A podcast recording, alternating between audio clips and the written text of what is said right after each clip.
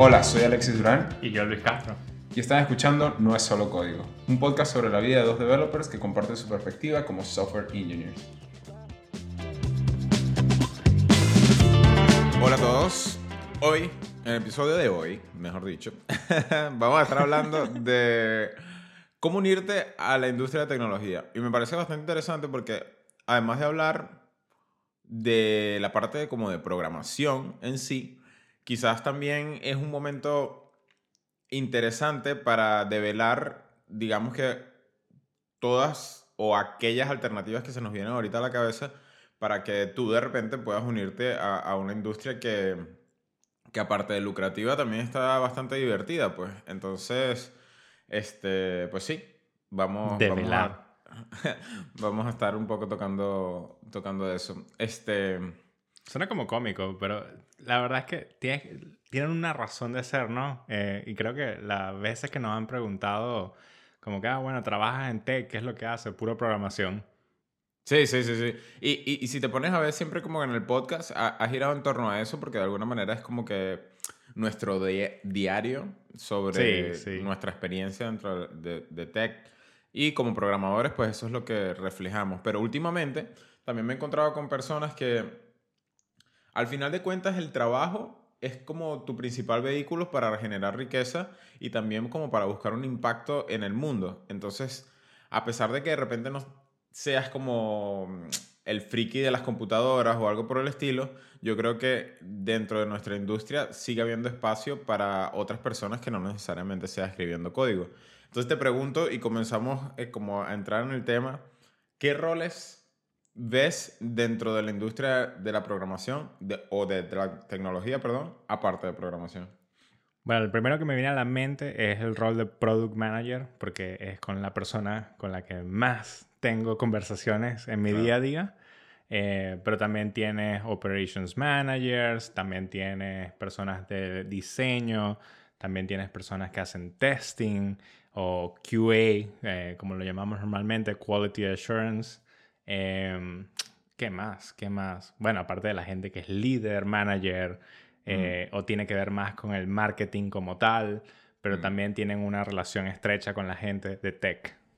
También la parte de IT, que no necesariamente tienes que saber de programación, sino que es un poco más orientado a la parte de redes y configuración de, de infraestructuras y todo lo que necesitan los developers como para trabajar tranquilos.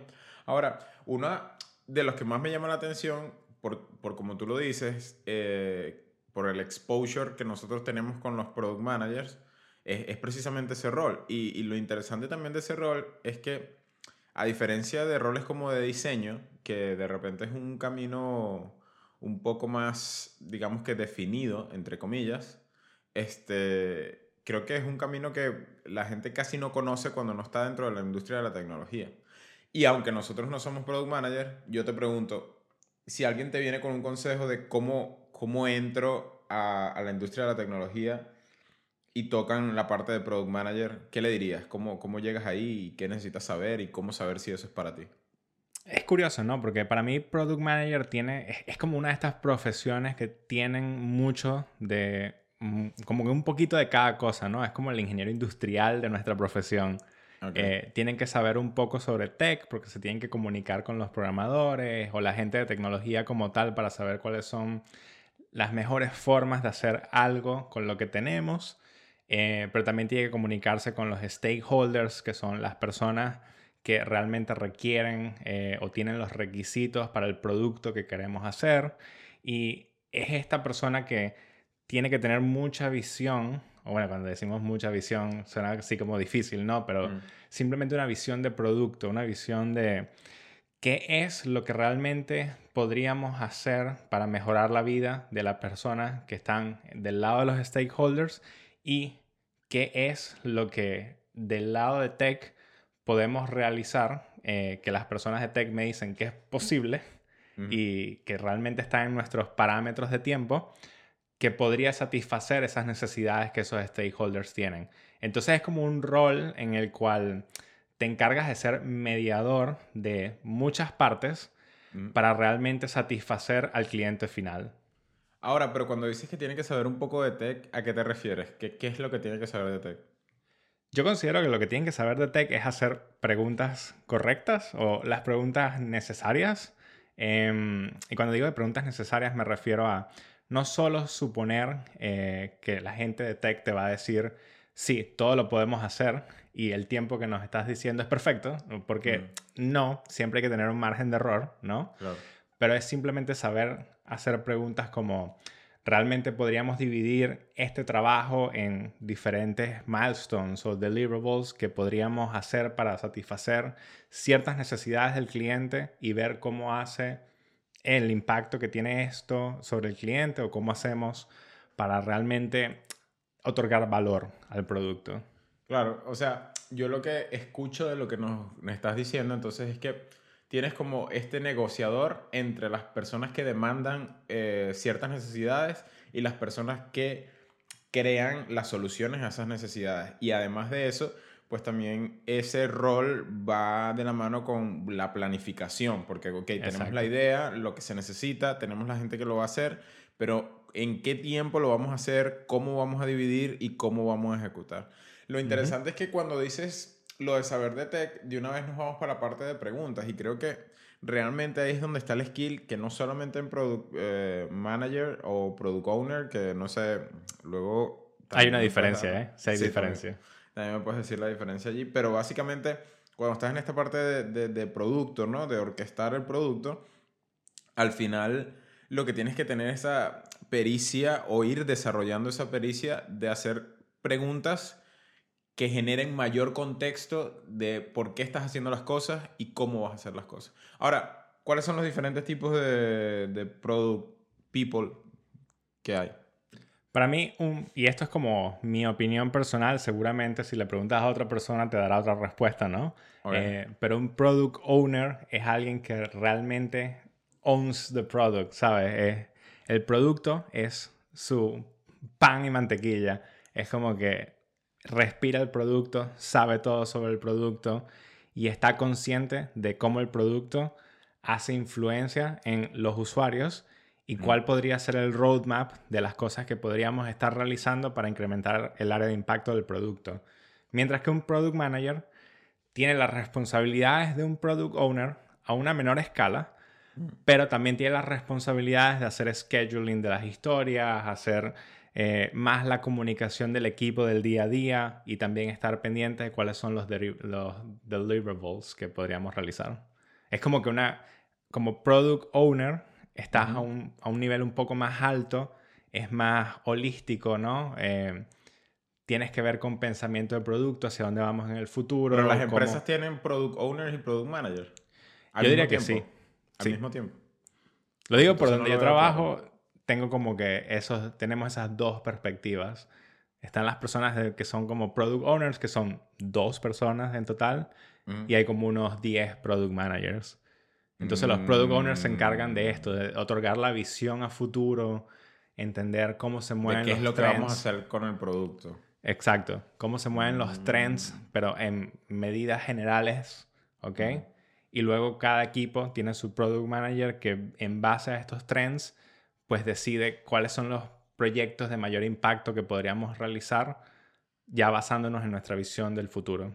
Ya. Ahora, muy probablemente siento que eh, eh, deberíamos englobar, y estoy haciendo como 10 step backs en la conversación, creo. pero creo que en gran medida, no sé si me equivoco, pero tenemos los programadores, los diseñadores y la gente de producto. ¿Hay algún otro pilar dentro de la industria de la tecnología? Y cuando digo programadores, estoy metiendo también a la gente de QA. O sea, porque al final creo que cuando tú vas a testear el app, digamos que tu, tu progreso, tu, tu career progression, el de QA te va a llevar a programar. ¿Sí? Es, es, como lo veo, por eso es que lo meto en un mismo pilar. ¿Hay, ¿Hay otro, aparte de esos tres? Diseño, programación y producto. Diría que uno de los pilares más importantes de la industria de tecnología y que casi nunca pensamos porque es como que, ah, lo tomamos, ¿sabes? Lo tomamos como que, ah, existe. Eh, son las personas de Customer Support. Ah, lol. Customer Support es lo más importante que existe en esta industria, ¿ok? Pero, por ejemplo, Cameo tiene una, o sea, tiene como un team completo de customer support. Correcto.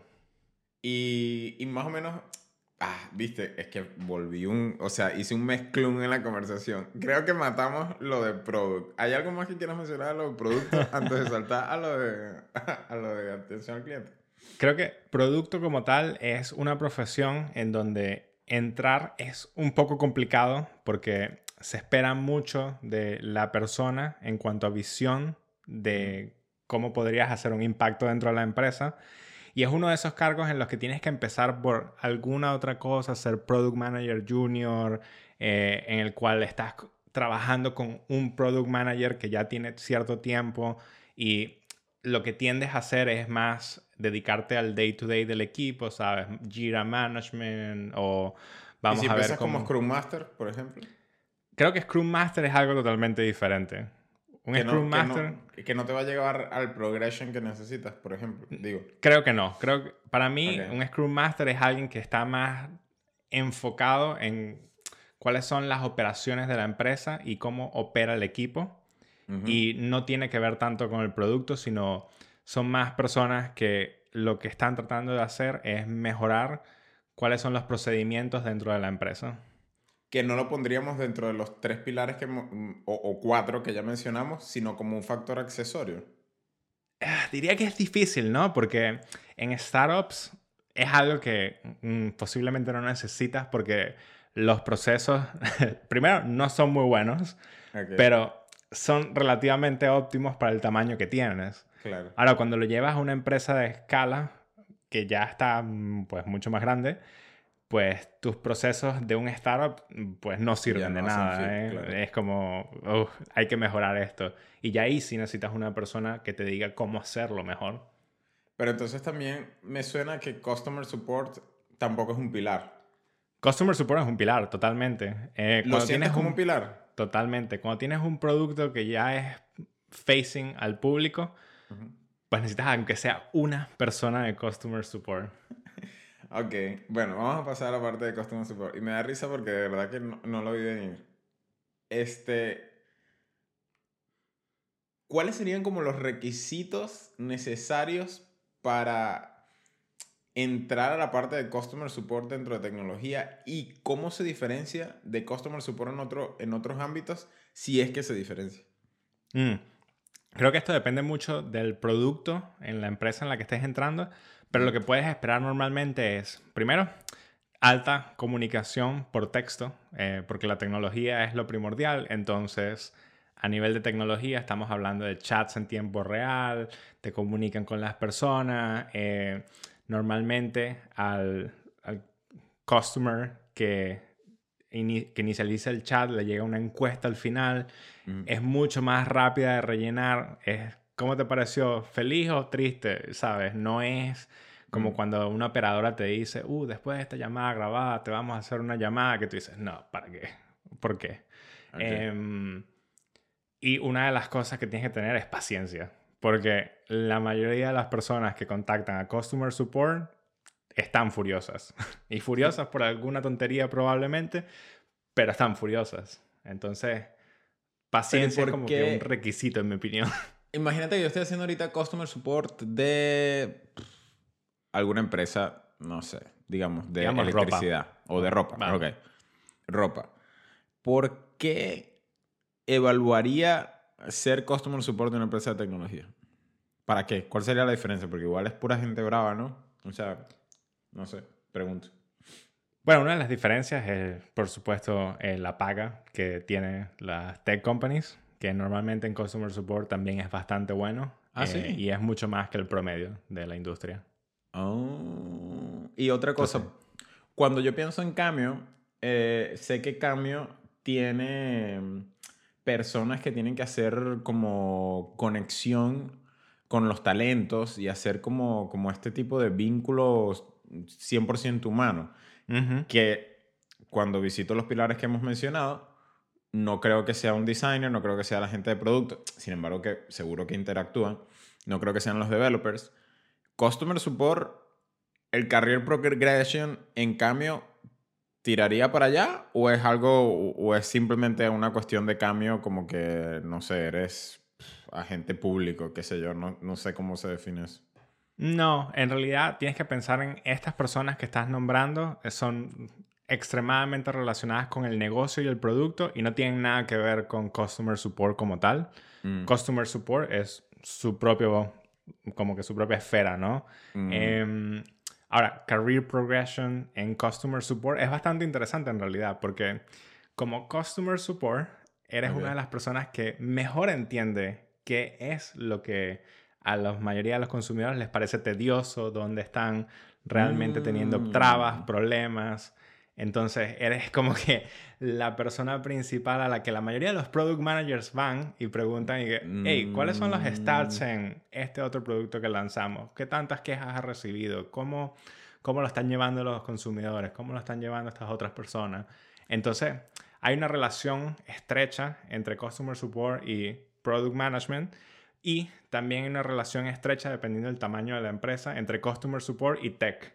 Porque la mayoría de los tickets que vas a ver de Customer Support, Ujú. de cierta manera, eh, ya tienen una noción de, vale, si es el ticket de no sé qué, va al equipo, bla. Entonces le creo en el bug queue de ese equipo un bug con la prioridad X, Y o Z, dependiendo de los niveles de prioridad que tenemos set en la empresa.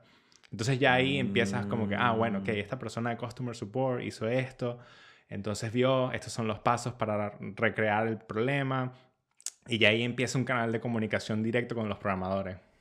Ah, eso está muy interesante porque entonces, claro, eh, lamentablemente dentro de mi ignorancia, lo primero que pienso cuando hablo de customer support es alguien que está todo el día con el teléfono o respondiendo emails y aunque de repente sea gran parte del trabajo que vas a estar haciendo, ciertamente en tecnología también tienes la oportunidad de interactuar con otros pilares dentro de la, dentro de la compañía y sentirte de, alguna manera mucho más parte del crecimiento del producto, pues porque tus Exacto. insights son, son sumamente vitales. De hecho, una de las cosas que he notado es que la gente de Customer Support eh, se mueve mucho hacia la carrera de Product Manager, pero también conozco un par que han empezado a programar porque dicen, no, no puede ser que yo le he pasado a Tech este bug tres, cuatro veces y todavía no lo han solucionado. Esto, Yo esto, puedo hacerlo. ¿Por qué? Yo podría hacer esto. Entonces, ¿sabes? E- Es, como que una de esas razones en las cuales está súper cool. Eh, otra cosa que creo que no hemos mencionado es a qué edad deberías empezar. Eso, eso es interesante porque yo me imagino, lo que pasa es que no quiero hacer como el- la afirmación y, y, mm, como que jugándome a que, a que sé de esos zapatos, pero me imagino que debe ser un poco intimidante eh, entrar a una industria donde digamos que lo normal, entre comillas, si cabe la palabra, este, es mucha gente joven. Pero yo creo que mm, en ese mismo, en ese mismo pensamiento, yo creo que es importante entender que precisamente por eso también necesita, se necesita de madurez. Y como que en todos los pilares que hemos estado hablando, siempre en muy probablemente en otras industrias también, pero siempre en tech se necesita como esta persona que recuerde que necesitas mental health, eh, disciplina, estructura, em, cierta experiencia en, en resolver conflictos interpersonales, por ejemplo. Este, o sea, hay una cantidad de cosas que al final, si me imagino una empresa de, de pura gente recién salida de la universidad, que aunque sean súper tenaces y llenos de energía, al final se convierte como un, como un preescolar, ¿sabes? Es como, o sea, un poco de gente corriendo sin, sin ninguna estructura.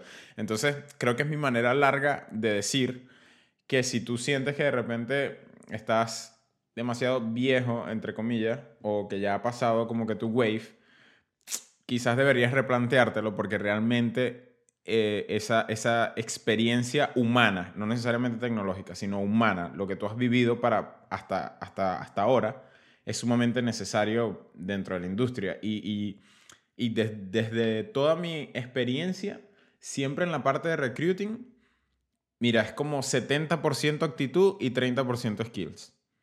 Y, y es algo que también creo que hay que, que tomar muchísimo, muchísimo en cuenta. Sí, yo creo que es curioso, ¿no? Porque esta industria llena de jóvenes, como dices, eh, bueno, me encanta porque tengo 30 años y me dice que, está que estoy joven, ¿eh? eh eso me, me, gusta, es la verdad. Qué bien, qué bien. Eh, pero la otra es como, sí, totalmente. considero que la edad en este campo no es algo que realmente tenga un peso. La experiencia es lo que tiene el peso. Y puedes tener mucha experiencia y ser joven o puedes tener muy poca experiencia y ser una persona mayor, mm, pues la edad no, no realmente no juega con esto mucho. ¿eh? Y, y creo que otra de las cosas es como que está relacionado con, bueno, es el 2022, esta industria ya la hemos escuchado hablando durante los últimos 10 años, ha crecido, está en un boom de crecimiento, sigue estando en crecimiento, no es como tarde ya para unirme a esto. Y yo diría que no, ¿eh? Yo diría que todavía falta mucho y lo vemos en el día a día con, por lo menos, Alexis. Desde que estás en LinkedIn, mm. ¿cuántas, ¿cuántos eh, perfiles de recruiting recibes al día? Por lo menos unos seis. Demasiado, no, no sé. claro. Así que la demanda está, es impresionante.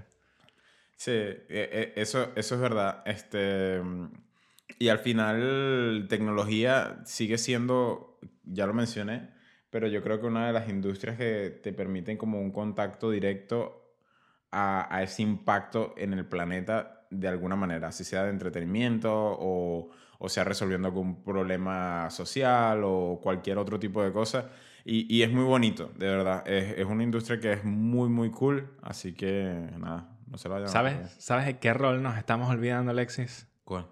Data Science. Damn.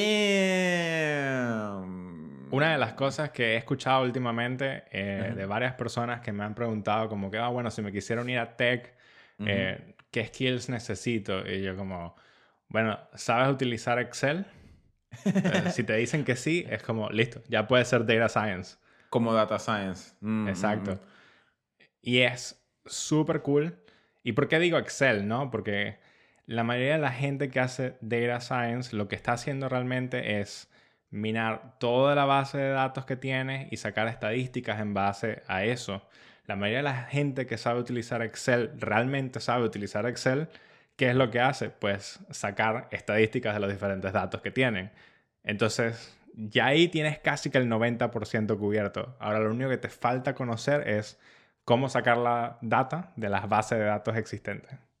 Que, que, de paso yo creería que tampoco es algo que necesita ser como una barrera para entrar. Cuando ahorita tú me hablas de data science, yo pienso en una persona que de repente me dice a mí, me encantan las estadísticas, me encanta mirar gráficos, me encanta analizar eh, tendencias, no me gusta programar, no me gusta estar, no sé, no, no me veo como producto, no, tampoco soy diseñador o diseñadora.